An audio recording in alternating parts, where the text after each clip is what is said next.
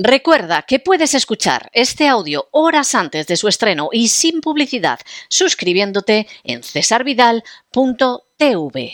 Money makes the world go around, the world go around, the world go around. Money makes the world go around, it makes the world go round. La economía que se fue con Roberto Centeno.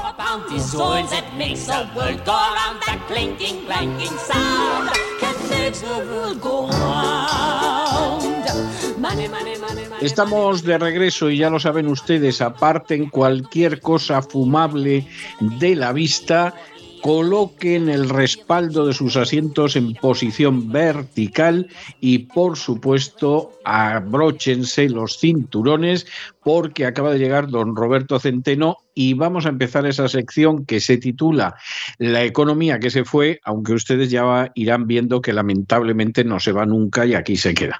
Muy buenas noches, don Roberto. ¿Por dónde vamos hoy? Muy buenas noches, don César. Pues hoy tengo que hacer un comienzo inusual, pero que, eh, eh, bueno, que, que, es obligado en defensa de la verdad. Eh, la semana antepasada cometí un error que, mm, que debo subsanar, precisamente en defensa de la verdad, porque aquí procuramos decir siempre, nos podemos equivocar, como me he equivocado yo aquí, pero eh, eh, procuramos decir siempre la verdad, toda la verdad y nada más de la verdad. Miren ustedes, eh, tengo dos buenos amigos que se llaman lo mismo, se llaman Carlos. Uno es Carlos Sánchez, que es el mejor arquitecto de Granada, y no porque sea amigo, sino porque realmente lo es, pero es en los temas, bueno, él ha tenido él ha tenido una actuación no solo en Granada, sino mm, en Marruecos, en, el Hotel La Mamunia eh, y luego después en los, algunos de los lugares míticos del Marruecos español. Eh, eh, es decir, es un arabista también muy, muy conocido. pero que en el tema, los temas políticos es completamente lego. El otro amigo, que también se llama Carlos, Carlos Bermejo, Mm, eh, aunque él no vive de la política, porque tiene, tiene una empresa que le va muy bien de alta tecnología, eh, pero él primero militó en Ciudadanos y él disputó en las primarias a Albert Rivera, y aunque perdió, eh, porque bueno, se enfrentaba de alguna manera, se enfrentaba al aparato.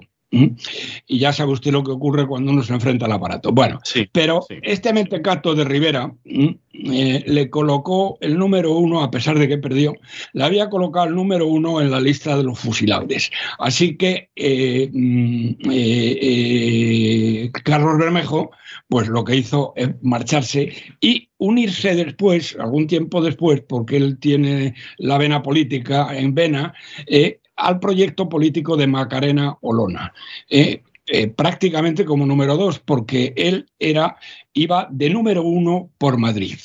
Como saben mm, aquellos que hayan seguido un poco la trayectoria de Macarena Olona, ella estableció su base operativa en Granada.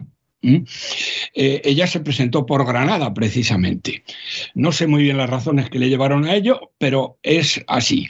Y claro, eh, mm, eh, Carlos Bermejo y ella y la gente del partido tuvieron ocasión de hablar en muchas ocasiones de temas políticos y de qué podía servir para ganar votos y tal y cual. Y uno de los temas que tocaron fue el de los coches de los concejales, que en las grandes capitales como Madrid o Barcelona, pues eh, es un tema bastante serio. No así eh, en Granada, pero bueno, eh, como Lena se presentaba por, como Lona, perdón, se presentaba por Granada, pues lo metieron. Y fue precisamente Carlos Bermejo, el número dos de Olona, el que me hizo este comentario de los coches oficiales que no es precisamente Granada el sitio más adecuado para hacerlo. Y no el arquitecto Carlos Sánchez, que de esto no sabe nada. Y bueno, aclarado queda el tema, eh, con todas mis disculpas por, por mi error. Esto le pasa a pero, a ver, a ver, que yo no le, yo no le he entendido el tema. ¿Cuál, cuál era el tema exactamente por el que se disculpa usted? Sí, el tema era que Macarena Olona se presentaba por, se presentaba por Granada. Y como es de sentido común, ¿eh? pues eh, lo, que hizo, mm, lo que hizo Macarena, como hubiera hecho cualquiera, bueno, como hacían todos, es tratar de buscar mm, razonamientos para que la votaran a ella. Y entonces, uno de los razonamientos es seguir algo que había hecho ya el partido de, bueno, uno de los partidos que estuvieron gobernando, eh, que aquí en Madrid que ellos no quisieron eh, aceptar los coches con chofer, fue que eh, Macarena Olona iba a quitar en toda España los coches con chofer. Y lógicamente, como ella se presentaba por Granada, ella hablaba de Granada. Y Carlos, aunque Carlos Bermejo, aunque se presentaba de número uno por Madrid, pues tuvieron ocasión de discutir los temas en los cuales ellos podrían ganar eh, una cierta ventaja. Y esto, evidentemente, en ciudades como Madrid y Barcelona podrían haber tenido algo de sentido, aunque luego al final no. Pero no en Granada pero no en Granada. Y eh, esto, eh, no, ellos, perdón, ellos iban a por todas. O sea, iban a, y, y, lógico, como, vamos a ver, como Macarena se presentó por Granada, ella tenía que hablar del tema en Granada, pero mm, ahí eh, pinchó en hueso porque no es uno de los sitios donde esto se dé particularmente. Y esta es la historia, y yo me confundí con el Carlos eh, porque no sé por qué hablé de algo eh, arquitectónico de Carlos Sánchez, y esa es la historia. Y quien me lo contó que quede claro, ha sido Carlos Bermejo, número dos de Macarona, número uno por Madrid del partido de Macarena, eh, Olona, y que bueno, y que ni Macarena. No el, Carlos arquitecto. No el Carlos arquitecto. Y que ni Macarena Olona eh, ni mi amigo Carlos consiguieron plaza. Bueno, pues yo creo que dicho queda y ha quedado totalmente claro. ¿Con qué seguimos ahora? Bueno, pues seguimos con cosas mm, pues bastante tristes. Vamos a ver, bueno, bastante tristes. La verdad, don César, ya lo saben ustedes, lo digo siempre, pero es que cada vez baten más récord de mentira, de canallería, ¿eh?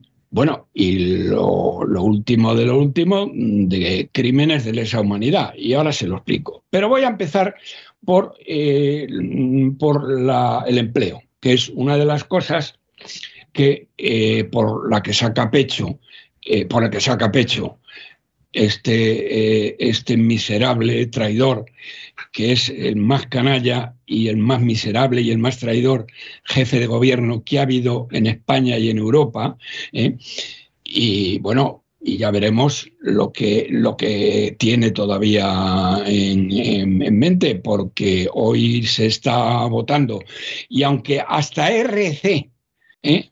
los, eh, los catalanistas de RC no están de acuerdo con el planteamiento de Puigdemont, el planteamiento de este, de este terrorista, porque así es como le ha denominado un juez, el planteamiento de este terrorista eh, supremacista, eh, nazi, eh, que bueno, que me, me, parece que ya se lo había comentado, por lo menos verbalmente, no sé si en antena. Lo último de esta gentuza, de esta chusma, de esta lepra catalanista, como decía Blasco Ibáñez hace más de un siglo, eh, que ya entonces esto funcionaba así, acaban de decir, asómbrense usted, don César, queridos amigos, que el catalán está por encima de Dios. Bueno, catalán ¿Se refiere usted al idioma o a los catalanes? Al idioma y al catalanismo. En general, el catalanismo, si lo quiere usted, ellos han dicho el catalán. O sea, es, el catalanismo está por encima de Dios. Fíjese. De verdad, esta gente ha enloquecido, pero, pero es tremendo. ¿eh? Bueno, y ante esta gente, que además es que no tiene media bofetada, es que con una compañía de la Guardia Civil acabábamos con ellos. ¿Eh? como ocurrió en octubre del 36, eh, del, perdón, del 34, cuando el, el, genocida eh, que era entonces presidente de la Generalitat, declaró la República Catalana y el general Batet, con 200 soldaditos, a las cuatro horas estaban todos manos arriba y en la cárcel. Bueno, pues estos canallas eh, bueno, hoy le están chantajeando por siete votos a este canalla, que por otra parte, él es también, eh, él, eh, se está comportando y sobre todo su número dos, que eso lo comentaré después, como una auténtica terrorista. Pero vamos al tema económico. Eh, estos miserables, de lo que presumen, de lo que han presumido, es que, han creado empleo, pero vamos, la pera de eh, empleo. Ahora les daré, eh, les daré las cifras exactas. Entonces, la, en la última EPA que salió hace cuatro o cinco días y que teóricamente es, digamos, la cifra oficial eh, más fiable, que ya verá usted lo fiable que es, porque luego la otra, que se, la, EPA se publica, es una encuesta mm, que se hace a 25.000 personas y eh, se mm, publica cada tres meses. Y luego después, cada mes, cada mes está el paro registrado que se construye no con una mm, no, no con una encuesta, no con una macroencuesta, sino con los datos que reciben eh, o se producen en las oficinas de empleo de cada una de las eh, comunidades autónomas españolas. Bien, bueno, pues la EPA da una cifra absolutamente delirante. Fíjense lo que dice. Dan 783.000 personas, la, esta última EPA da el anual, es decir, el acumulado anual del año 23 y el último trimestre. Que hay una diferencia que luego la comento. Pero vamos al acumulado anual. El acumulado anual, estos, estos canallas, estos sinvergüenzas, estos traidores, estos analfabetos que nos toman por imbéciles a los españoles, y que yo no entiendo cómo el señor, eh, eh, señor Feijo no se le salta el cuello con estas cosas, pero claro, como está ocupado más que nada con la amnistía, pues esto ni le dan importancia. Pero es que esto es muy importante. 783.000 personas mm, se han creado de puestos de trabajo. Bien, la Randstad Research, que es un think tank más prestigioso en este tipo de, coma, de temas, se ha quedado asombrado. Y lo que se preguntan, y dice, vamos a ver, ¿cómo es posible que si el Producto Interior Bruto se ha hundido, el empleo ha crecido vertiginosamente? Dice, esto es total y absolutamente imposible eh, den ustedes una explicación para que de, esto, porque esto no ha sucedido nunca. Bueno, y la explicación es eh, muy sencilla. Lo primero son los fijos discontinuos. Ya sabe usted, eh, don César, ya sabéis, queridos amigos, que eh, la Yolanda Díez, esta premio Nobel de la ignorancia, la estupidez y la traición, se inventó o alguien a su lado se inventó, porque esta no tiene, no tiene cabeza para poderse inventar estas cosas. Se inventó que a partir de este momento, ella, que a partir de este momento quedaban prohibidos. Eh, este, este momento me estoy refiriendo a, media, a, principios del año anterior, del año 2023. Quedaban prohibidos los contratos temporales. ¿eh? Porque sí, porque le sale a esta señora de donde le tiene que salir. Y entonces se crea una figura que la llaman empleos eh, fijos discontinuos. En España, dijo ella, todos los empleos tienen que ser fijos, por el artículo 33 o 34, que ya no me acuerdo cuál es. Bien. Entonces crea los fijos discontinuos. Y entonces estos fijos discontinuos son personas que durante eh, unos meses están trabajando con un contrato supuestamente fijo Y cuando ya no se necesitan sus servicios, entonces prescinden de ellos ¿eh? y están parados. Pero cobran el paro. Pero, sin embargo, la encuesta de población activa del INE, que es una vergüenza porque sois una panda de cobardes y de mangantes, ¿eh? ¿Eh? los da a todos, a los que están parados y a los que no están parados, los da como fijos. ¿Y saben ustedes cuántos fijos discontinuos había parados en la lista del paro? Porque cobran el paro. ¿eh? Bueno, tienen derecho, están parados. 700.000. Es decir, había 700.000, don César. Claro, eh, usted dice, eh, dice, se han creado 783.000 puestos de trabajo, pero es que hay otra cosa, don César, que si, cabe, no sé si es así, si cabe, es peor todavía, es peor todavía. ¿Sabe usted, querido don César, saben ustedes, queridos amigos, cuántos golfos y golfas enchufados públicos se colocaron en el año 2003, año electoral? Dígame usted, dígame usted. Bueno, es que yo, si me lo hubieran preguntado, y tengo alguna experiencia en ello, no se me hubiera ocurrido, porque esto es el récord histórico desde, yo creo que desde los fenicios. ¿eh? 100.930.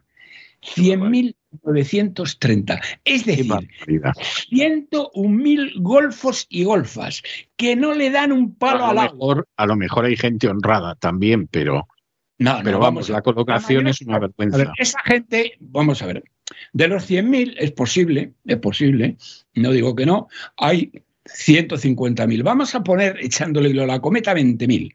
20.000 que han entrado con oposiciones eh, como Dios manda.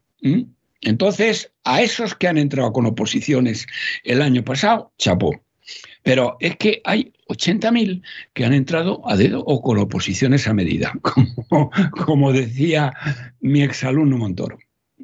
A dedo o con oposiciones a medida. Claro, fíjense usted, eh, don César, que entonces lo que estamos hablando es que mm, ha habido una destrucción de empleo. Y de hecho, de hecho, eh, eh, la EPA que se publicó del cuarto trimestre, donde figuran estas cifras, figura también, eh, como es lógico, la del cuarto trimestre, lo que ha sucedido el cuarto trimestre del año pasado. Y el cuarto trimestre del año pasado ya ni siquiera con estas trampas les ha servido y ha habido 19.000 parados más. Pero a lo largo del año, para que lo sepan en la franja de 35 años a, 18 años, ¿eh?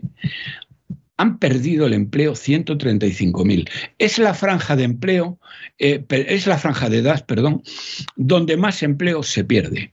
En, en, edades mayores se pierde menos empleo que en esta parte, tal vez porque, bueno, hay mucha gente que no tiene formación especial, que son gente que trabaja en la hostelería, en, eh, fin, en, eh, bueno, en el sector eh, de, digamos, dicho con el mayor respeto, de camareros, que por eso siempre digo que España se ha convertido, que tenía en época cuando muere Franco, hay un 36% eh, el PIB de la industria es el 36%, ahora es el 14% ¿eh?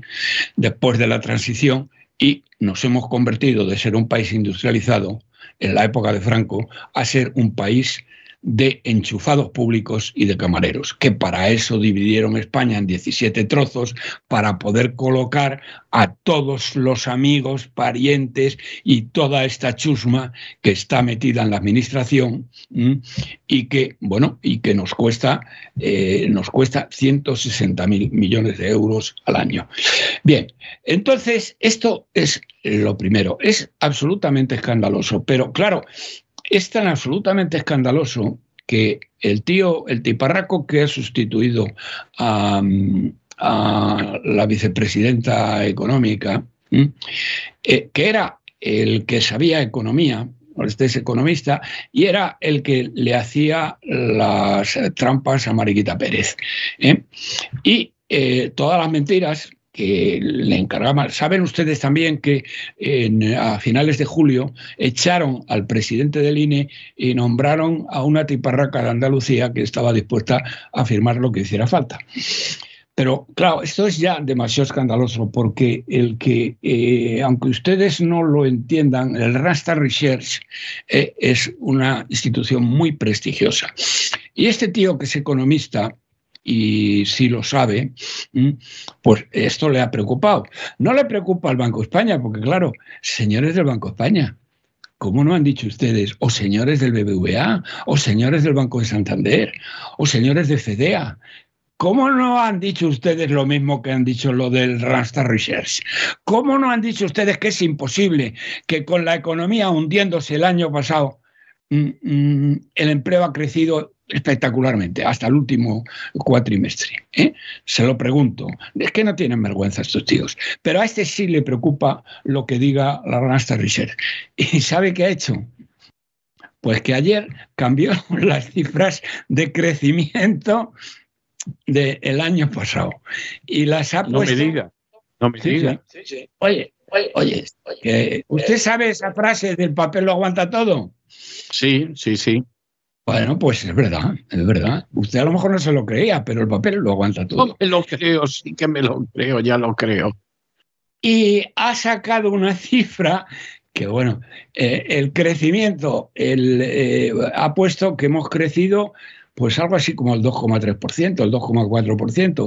Pero éteme aquí, éteme aquí que sale el Fondo Monetario Internacional y para el año que viene, que estos tíos dicen que íbamos a crecer el 2 y pico, dice que vamos a crecer por, por, eh, debajo del 1,5 y probablemente menos, que también es una cifra de el, eh, en este caso del Fondo Monetario Internacional, que dicho sea entre paréntesis no acierta nunca, pero y siempre da cifras más altas de de las que luego al final acaban siendo. Entre otras razones, eh, dice, ¿y eso por qué lo hacen? Pues hombre, porque pagan, porque son los dueños del fondo y cada país en función del PIB pues eh, aporta el dinero para mantener a toda esta panda de golfos que vive en Washington, donde, por donde anda usted mucho, ¿eh? Por donde anda usted mucho. Muchísimo, muchísimo. Nada, pues un día pásese por ahí, por el Fondo Monetario Internacional, pida audiencia a la presidenta y le dice de parte mía que de dónde narices sacan las cifras de España. Pero bueno, bien, eso por un lado. Luego hay otro tema que a mí, eh, bueno, a mí me ha indignado muy particularmente. A lo mejor no coincide usted conmigo, pero a mí de verdad me ha indignado particularmente. Me refiero a, Yolanda Díez, esta premio Nobel de la ignorancia, la estupidez y ahora mismo del terrorismo. Esta tía ha dicho, como consecuencia de que eh, la UNRWA. La UNRWA es una organización para refugiados de, eh, de las Naciones Unidas que está muy presente en Palestina. Yo tuve, y tengo que decir, eh, diciendo verdad, que me ayudaron eh, vamos, me ayudaron bastante en, en, otro error que cometí, pero aquel me pudo costar la vida. Mm, en un viaje a Israel, eh, bueno, lo que hace uno cuando va a Israel normalmente es que en, el aeropuerto eh, de Ben Gurion, creo que se llama, el, eh, bueno, me alquilé un coche. Para ir desde, porque el aeropuerto está en Tel Aviv y, de Tel Aviv a Jerusalén hay, bueno, no mucho, no sé, 50 kilómetros tal vez, algo así, pero luego después lo lógico es tener un coche a tu disposición para visitar toda Israel. Y eh, eh, eh, hay un problema en, Israel, que esto yo no sé cómo no lo solucionan de alguna manera, o por lo menos te avisan, porque no, a mí no me dijeron ni pío cuando me alquilé el coche. Los coches que son propiedad de israelitas, ¿eh? tienen una matrícula eh, negra con fondo azul. Pero los que son propiedad de palestinos, ¿eh? de, Cisjordania, de la, donde son todo mayoría, porque Israel está dividida ahí en dos partes, en de Cisjordania, la matrícula es como algo rojiza con eh, los números. Es una matrícula distinta. Es una matrícula diferente. Y uno de los días eh, salimos de Jerusalén y fuimos, yo quería, quería ir al lago, bueno, quería ir a Nazaret, al lago Tiberíades, al eh, monte de las bienaventuranzas y ya pasar también por la por el pozo este de Jacob. Y para ello, pues eh, yo como soy ingeniero, dije, bueno, lo que hay que hacer es coger la, la, línea recta. Y la línea recta pasaba por Cisjordania. Claro. Y hay eh, bueno, después de ver el pozo este, nos perdimos y en una revuelta de la carretera nos encontramos con un coche de la UNRWA. Era una sueca la que iba ahí con un conductor palestino. Y les decimos, eh, oiga, que estamos aquí perdidos, a ver si nos ayudan y tal y cual. Y dice, pero bueno, ustedes no estén perdidos, ustedes están locos completamente. Dice, ¿cómo que están locos? Dice, sí, están ustedes absolutamente locos, pero ¿cómo se les ocurre ir con un coche de matrícula? No, el coche eh, que teníamos nosotros era de matrícula israelí, es decir, azul. ¿eh? Con un coche de esta matrícula en este territorio que es territorio palestino. Ah, pues mire usted, no teníamos ni idea. ¿Y qué podemos hacer? Y estábamos como a mitad de camino y entonces ya nos daba igual, nos daba lo mismo. Y, dice, bueno, después de mirarnos con una cara, eh, que pensaron, estos se, bueno, se dieron cuenta inmediatamente que éramos unos gilipollas. Eh, y dice, bueno, pues mire. No, tampoco es eso, o sea, eh, que, simplemente desconocían dónde estaban. Vamos. Perdón, pero es que en aquel momento era la, había una lucha de esto que tiraban piedras a todos los... la intifada. La intifada, la famosa intifada. Y el, el, núcleo central de la intifada era una pequeña, no me atrevería a decir un pueblo más, más que un pueblo, una pequeña villa que se llama Jenin.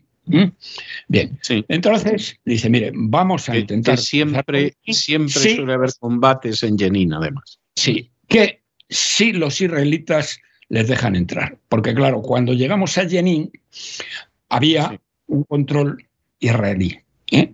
que tenían dos, tenían dos carros de combate y eh, estaban allí pues eh, como 15 o 20 soldados israelíes, con barba de varios días, con una cara de mala leche, que estaban cabreados de estar allí.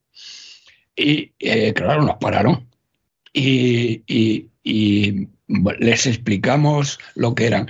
El teniente que mandaba aquel grupo no hablaba más que, que Yiddish y no me entendía con él, pero había uno de los... Hebreo, seguramente, sería hebreo. Hebreo, bueno, hebreo, bien. Pero uno de los soldados sí que, em, sí que hablaba, hablaba inglés. Y entonces le, explicamos, ellos, los, el control israelí, lo que eh, no estaban dispuestos a dejar pasar era periodistas. ¿eh? Y lo que ellos tenían miedo es que en vez de gilipollas fuéramos periodistas. Y en ese caso no nos hubieran dejado pasar. No, no, no había nada que hacer, sí.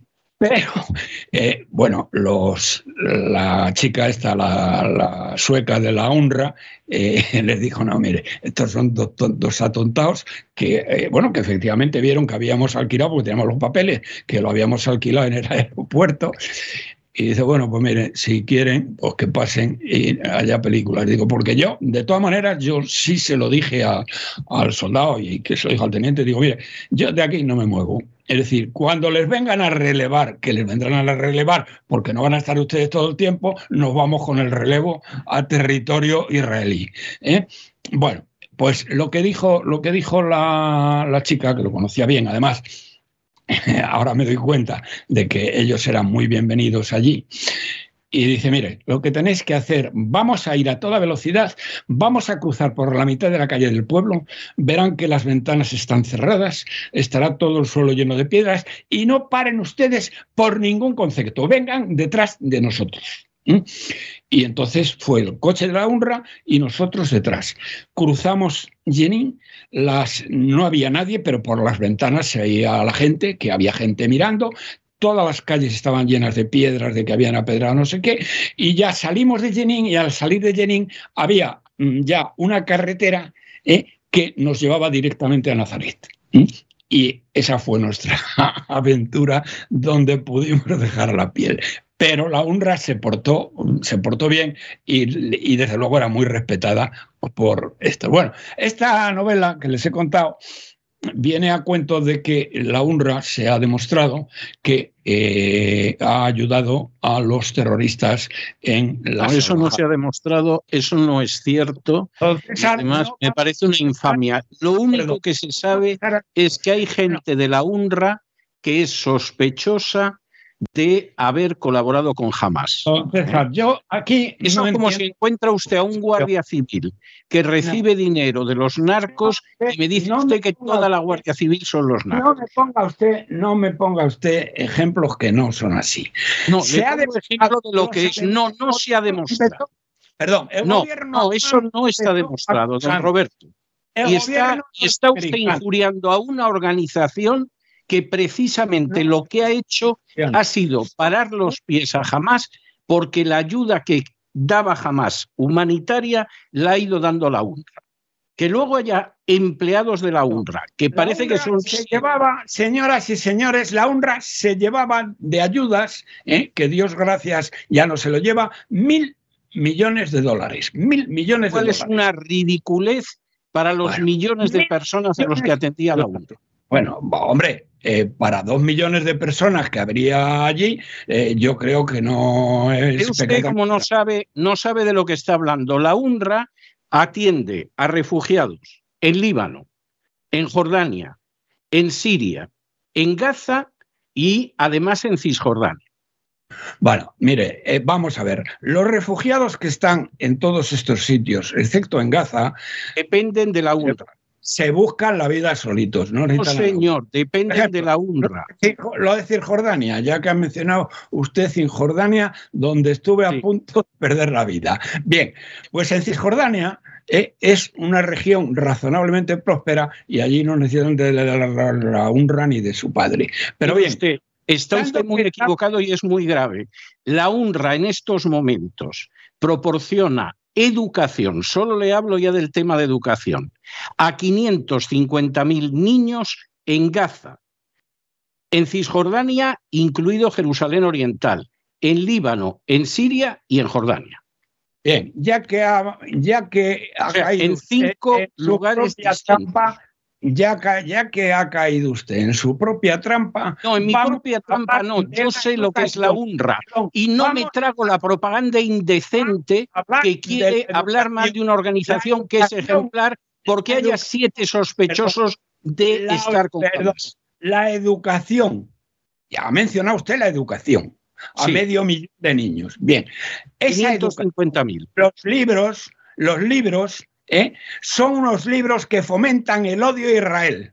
¿eh? Mire usted, los libros que tiene el sistema educativo israelí a la hora de hablar de los palestinos son indecentes. Y eso no lo digo yo. Hay tesis doctorales de israelíes que han estudiado cómo aparecen los palestinos en los libros de texto israelíes y es una vergüenza. Y de eso usted no habla. Y no habla porque lo desconoce. No, pero vamos a ver. Los, sí, pero eso sí lo conozco. Los libros de texto que la UNRWA facilita a los palestinos de aquí, de allá y de acullá, ¿eh? son una defensa, vamos, son una apología del terrorismo contra Israel. Señor, eso no es verdad. Y sin embargo, sin embargo, los libros de texto de Israel, de los que nadie habla, aunque hay tesis doctorales hechas por israelíes, son de un racismo hacia los árabes repugnante. de eso no habla nada. Eso no lo sé, pero bueno, vamos a ver.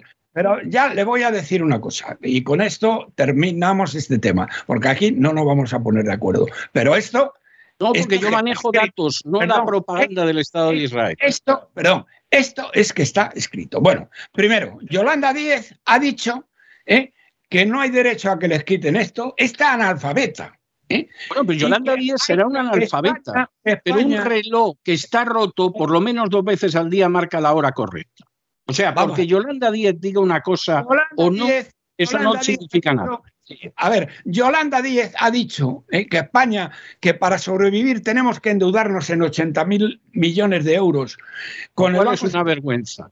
¿Eh? Bien, con el Banco Europeo, que le subamos la subvención a la UNRWA, ¿eh? a una organización terrorista, aunque usted no es una organización terrorista. Y ahora, perdón, una organización de Naciones Unidas. la pancarta que el otro día presidía una manifestación de la chusma de la chusma de Podemos, porque son chusma, ¿eh? son la EZ de la EZ. de lo que usted quiera, pero eso no significa que el trabajo de la UNRWA no sea un trabajo muy digno. Déjeme terminar, don César, déjeme terminar. Vamos a ver. La, la, una pancarta enorme que iba sostenida por eh, la gente de Sumar, es decir, los, los y yo no sé si estaba o no, pero da lo mismo, era su gente. ¿eh? Sostenían una, una pancarta. ¿Sabe usted lo que decía esta pancarta, don César? Sí. ¿Sabe usted lo que decía? ¿Eh?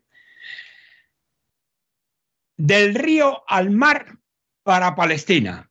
Es decir, estaban pidiendo el exterminio del pueblo judío estaban pidiendo en una Vamos a ver, primero, eso no tiene nada que ver con la UNRWA. Y segundo, si usted conociera la historia de Oriente Medio, sabría que el lema del río hasta el mar es un lema sionista. Lo ha utilizado siempre Netanyahu. Yo no estoy de acuerdo con él, pero no estoy de acuerdo con él ni cuando lo utilizan los palestinos ni cuando lo utilizan los israelíes. Pero ese no es un lema palestino, es un lema sionista de toda la vida le estoy hablando de su amigo Netanyahu. ¿eh? De lo que le estoy hablando es que esta chusma, que forma parte del gobierno de España, ¿eh? llevaba un cartel en el que pedía el exterminio del pueblo judío. Eso fue lo que sucedió el otro día en la manifestación. Pues eso no es el exterminio del pueblo judío. Pedía que hubiera solo un Estado palestino. Los otros piden que haya solo uno israelí. O sea, no, no vamos a, torcer las cosas. Yo no he visto, perdón, usted dirá lo que quiera, pero yo no he visto ningún cartel llevado de manos de israelíes ¿eh? que pidan el exterminio de no, porque usted no conoce la historia del sionismo. y en, Israel, si no llega a ser por la UNRWA, a saber lo que le hubiera pasado. Don César, pedían estos tíos el exterminio del pueblo judío. ¿Qué exterminio y qué historia? estaban utilizando el lema del río hasta el mar que yo no comparto, pero que es de origen sionista. Los palestinos lo han copiado de los israelíes. Pero ahora, perdona, como si es de origen babilonio, me da lo mismo. lo que eso significa el paladino y esta gente que no sabe ni sumar, ¿eh? lo del río al mar era un llamamiento al exterminio del pueblo judío. ¿Qué es lo que no lo es, pero en cualquier caso, ¿qué tiene que ver eso con la UNRWA? Los que los llevaban, perdón, los, que los llevaban y los que iban detrás, ¿eh? esta chusma miserable y canalla que nos está arruinando, era lo que pedían. Diga usted lo que quiera. Y dice, no, es que esto lo inventó Isaac Rabin. pero es que, pero es que si es, que es un lema sionista, es que yo no sé por qué la gente se escandaliza porque lo utilicen los palestinos, insisto en que yo no comparto ese lema, cuando eso ha sido siempre un lema del sionismo. No, yo no le estoy diciendo que los que lo utilizaran fueran palestinos. Le estoy diciendo, don César, que no me quiere usted escuchar. Pero utilizaban estos, muy bien. Y estos son indecentes como gobernantes. Por eso dejará de ser un lema sionista ¿Eh? que al final se han apropiado los otros. Estaban pidiendo, estaban pidiendo ¿eh? El exterminio del pueblo. Y cuando lo utilizaban los sionistas no tenía un significado de exterminio. ¿Dónde, dónde ha visto usted? Solamente significa ¿dónde ha visto usted cuando lo utilizan los palestinos. perdón, don César, ¿dónde ha visto usted?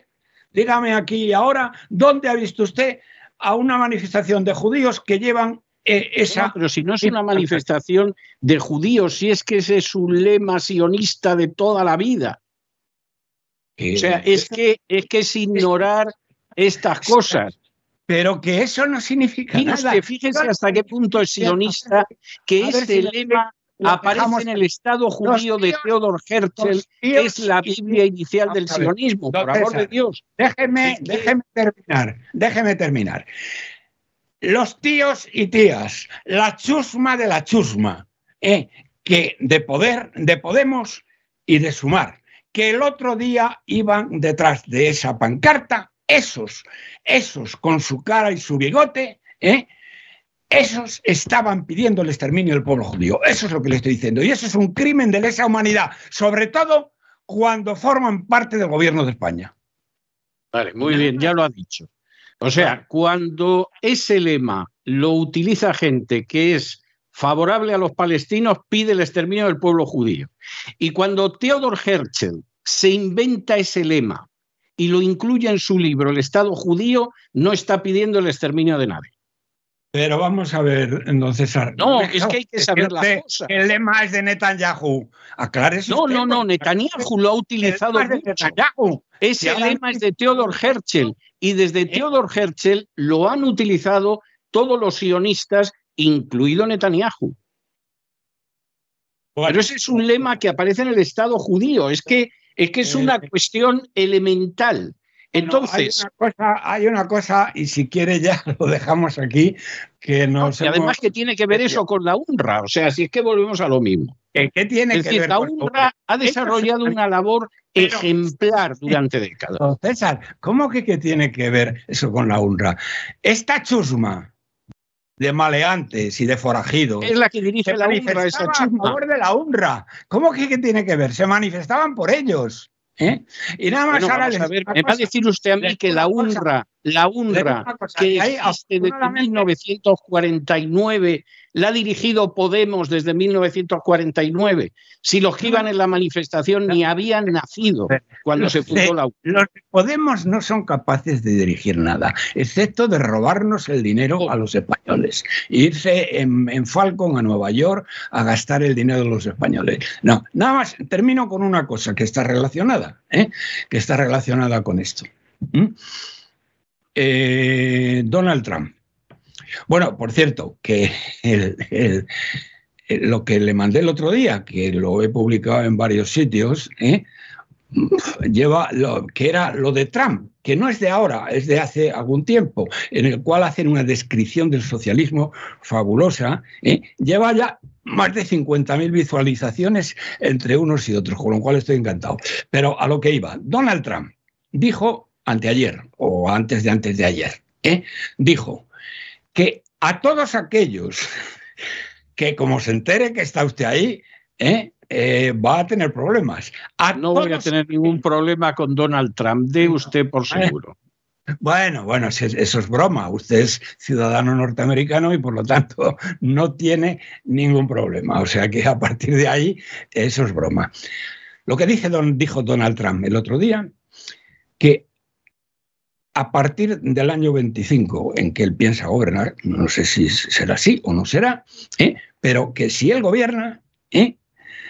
retirará todos los permisos de estudiantes a todos aquellos proyihadistas vengan de donde vengan, y los expulsará de los Estados Unidos. No los queremos con nosotros, fue lo que dijo Donald Trump. Y los expulsaré, e anularé todas las visas de estudiante de la gente pro-palestina. Y voy a acabar con esta chusma en las, eh, ¿cómo se llama? En, las, en los campus de todas las universidades de América.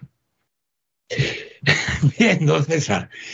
Eh, ¿Qué más cosas tengo yo que pues decir? Eso, eso a Donald Trump, si lo limita a los yihadistas, no va a tener ningún problema. Pero como lo amplíe a los votantes árabes, le puede costar hasta tres estados enteros. Es lo, suficientemente listo como para no, verlo. No, no, no, no, no, no. Mire, mire, don Roberto, en estos momentos, en este país, el voto árabe en algunos estados es muy importante. Biden puede perder las elecciones si pierde el voto árabe. O sea, no tienen, no tienen ni que votar a Donald Trump con que no voten a Biden, Biden pierde las elecciones. Bueno, no, lo que yo le digo, don César, que eso lo, dijo, lo dice dos veces además en la frase, ¿eh? habla de los pro-yihadistas. Pro eso es una cosa. Los árabes, para nada. Porque además, don César, sabe usted perfectamente, ¿eh? Eh, y lo sabe hasta un niño de primaria en Estados Unidos, que eh, cómo van a impedir que entren en Estados Unidos eh, los saudíes, los iraquíes. Los libaneses, no, no, no, no, no, no me lo tiene que contar porque yo en Washington vivo en una barriada donde me encuentro muchos más musulmanes que hispanos. Es más, pues le, le diría todavía más. De 10 extranjeros que yo me encuentro, supongo que algunos ya serán naturalizados de 10 extranjeros que yo me encuentro en mi barriada, con facilidad, con facilidad, cinco son musulmanes, tres son africanos y dos son hispanoamericanos. Pues eh, lo siento. O sea que ese es el panorama. Está la cosa como para tontear con ciertas situaciones. Porque si va usted por Bruselas. ¿eh? Bueno, ya, ya usted por Bruselas es que ni le cuento, porque hay calles y barrios donde parece uno que está en real. No, eh, claro, con una diferencia. Porque, etcétera. Porque aquí están muy integrados, es decir, no sé, a lo mejor hacen bombas en casa, lo ignoro, pero en términos generales es gente muy integrada. En Bruselas no. Bruselas está, está absolutamente anegada, vamos. Y seguramente vamos a tener un partido musulmán en las próximas elecciones europeas. Bueno, ya lo ha dicho, ya lo ha dicho Erdogan con mucha lista, que va a crear en Alemania, que es donde hay más turcos, va a crear un partido, eh, un partido musulmán. Sí, creo que lo ha dicho hoy o ayer. ¿Mm? Sí, sí, es que jugar con la multiculturalidad y todo esto y, luego fundaciones como la fundación de la señora Lerner en, en, Escandinavia y todo lo demás, pues contribuye a estas cosas y Europa lo va a pagar. Esa es la, A nosotros nos costó 800 años echarlos pues esto puede ser más complicado a partir de ahora y desde luego dentro de 800 años, y no quiero ser pesimista, ni usted ni yo vamos a estar para verlo. ¿eh? O sea, eso, eso es evidente. Creo que yo no, tenía, no lo tenía previsto en mi testamento. Está muy bien. Bueno, don, Roberto, le voy a dejar... ¿eh? De todas maneras, al paso que van estos tíos, se van a quedar con, todas nuestro, con todos nuestros dineros. ¿eh? por eso, y con esto sí que termino. ¿eh? Les he dicho en muchas ocasiones, ¿eh? les he dicho en muchas ocasiones que que sacaran el dinero que tengan en los bancos. Ahora se lo digo con extrema urgencia. Saquen el dinero que tengan en el, banco y métanlo en casa, debajo de un ladrillo. Llévenlo al campo y métanlo debajo de una piedra, donde les dé la gana, porque ese dinero se van a quedar sin ello, porque es una de las cosas que están listando el dinero que tienen los españoles en ahorros, ¿eh? sobre todo eso en liquidez, y les van a hacer lo mismo que hicieron en Grecia, que es que aunque tenga usted mil euros en el banco, no va a poder sacar a la semana más de 40. Así que si no lo hacen, luego no se quejen de que no estaban avisados. Sí, no, no, eh, no se puede decir que usted no lo ha avisado muchas veces. Bueno, para echarle una mano en ese mea culpa que ha pronunciado usted al principio del programa, y como a los dos nos gusta muchísimo Granada, yo creo que es una de las, de las cosas de las que yo, yo me acuerdo más eh, aquí en el exilio de Granada, porque a mí me parece una ciudad bellísima, le voy a dejar con una pieza dedicada a la fuente del Indaraja en el patio de los leones de la Alhambra, que se titula Mi agua es perlas fundidas, que es una poesía muy bonita, decir que el agua son perlas fundidas y en el caso del patio de los leones, que es bellísimo, pues parece de justicia y en fin, para que vean que no solamente no usted, sino yo tampoco, no tenemos nada en contra de Granada, todo lo contrario, admiración y aprecio y estima. Efectivamente. Pero eh, mire, me ha dado una idea, se me había olvidado, y sí que quería decírselo. El otro día me llamó una persona, un desconocido, por un tema, bueno, que no viene al caso. Él vive en Cataluña y me había oído en uno de los programas eh, con usted, eh, eh, no sé qué historia, era un tema de petróleo, no, sé qué historia. Y me dice, me dice, y por lo tanto se lo tengo que transmitir a usted, porque si no lo hubiera hecho hoy, tendría que haberlo hecho otro día. O sea, se me había pasado. Me dice, y dígale usted a don César Vidal, que dice que nos habla desde el exilio, que los que estamos en el exilio somos los catalanes españolistas eh, que vivimos aquí aplastados por esta chusma criminal. Esto sí que es, Cataluña sí que es el exilio para los españoles. Eso me dijo, dígaselo usted a don César. Bueno, usted sabe, usted sabe que había un término que se utilizaba mucho en la época de Franco y que era que hablaban de que había un exilio interior, ¿no? Bueno, pues eh, supongo que, porque había un exilio exterior, obviamente, pero había gente que decía que vivía en un exilio interior, ¿no? Pues debe ser algo parecido a, a lo que piensa este, este señor. Yo siento muchísimo lo que padece esta gente en Cataluña, me parece me parece muy injusto, me parece criminal y, verdaderamente sí que, sí que es algo que me da un pesar inmenso. Esa es la realidad. Le, agradezco mucho que me lo haya transmitido, don Roberto, y yo le dejo con este mi agua es perlas fundidas, un abrazo muy fuerte y hasta la semana que viene. Hasta la semana que viene, si Dios quiere.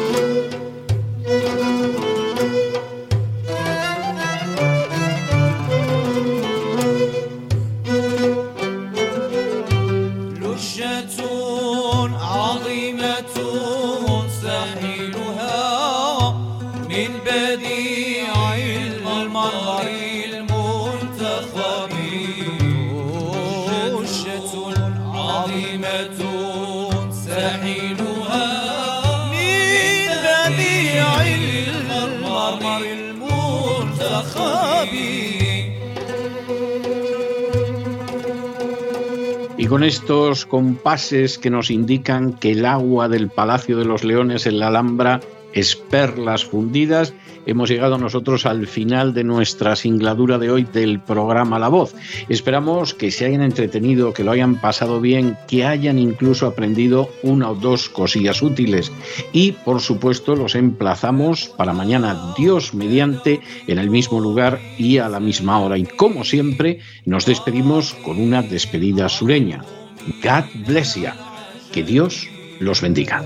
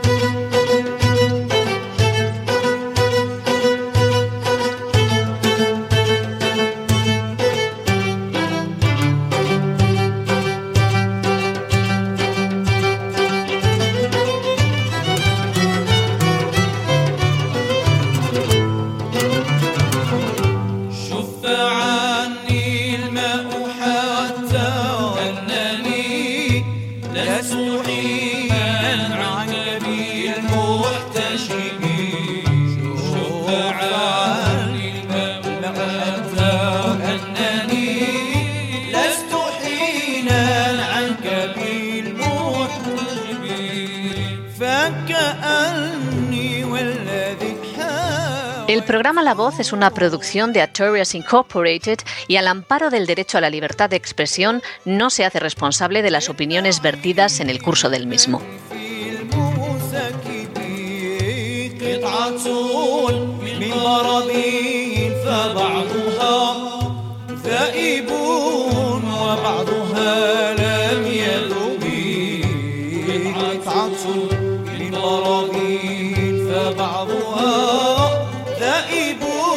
وبعضها لم يربي